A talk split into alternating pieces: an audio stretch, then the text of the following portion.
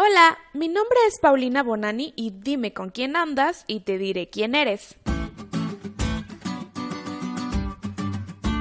Seguro alguna vez te ha pasado que convives tanto con alguno de tus amigos o amigas que ya hasta dice las mismas palabras y hace los mismos gestos cuando hablas o incluso hasta se te pega la forma de reír de esa persona. A mí la verdad sí me ha pasado, y en constantes ocasiones me he descubierto yo solita imitando sin querer la conducta de personas con las que me junto mucho. Eso es súper normal, es un comportamiento reflejo. Entre más tiempo pasas con ciertas personas, más te comienzas a parecer a ellas. Es una cuestión de afinidad de intereses e ideas. Una amistad crea un vínculo tan fuerte que puede reflejarse en beneficios emocionales y hasta físicos. Nehemías conocía perfectamente a Dios. Él ya había establecido una relación con él. Platicaban y se comunicaban constantemente en oración y eso se veía reflejado en su comportamiento. Él sabía que el Señor estaba con él, pero no se confió en lo absoluto de saberlo. También se preparó para la tarea para la cual había sido elegido.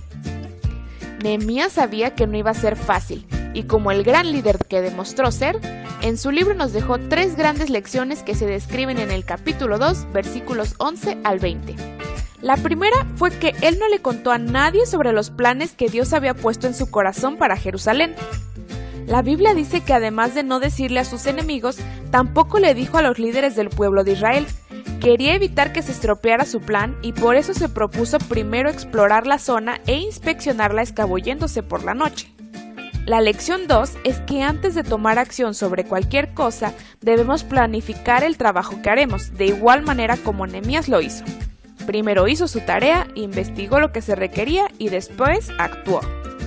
Y por último, pero de verdad no menos importante, es que cuando por fin habló con los judíos acerca de sus planes para reconstruir las murallas de Jerusalén, él primero les contó lo que Dios ya había hecho hasta ese momento para que la tarea fuese llevada a cabo, y después agregó lo que el rey había mandado.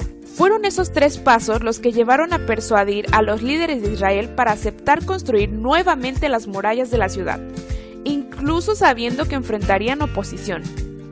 En todo ese tiempo, Dios había estado preparando no solo el corazón del rey, sino también el del pueblo judío para que respondieran favorablemente ante la misión. Nehemías tenía una fe y admiración tal que no escatimó en palabras para mencionar a Dios en todo lo que decía y hacía. Hasta cuando se burlaron y se rieron de él, él respondió glorificando al Señor y no temió demostrarles quién lo respaldaba. No su barrio, pero sí su Dios. Nuestras conversaciones demuestran quiénes somos y lo que realmente creemos, y son en gran parte reflejo de con quién convivimos. ¿Puedes imaginarte cuántos beneficios te puede traer ser amigo o amiga de Dios? ¿Te diste cuenta lo cool que estuvo la lección? No te olvides de leerla y de compartir este podcast. Es todo por hoy, pero mañana tendremos otra oportunidad de estudiar juntos.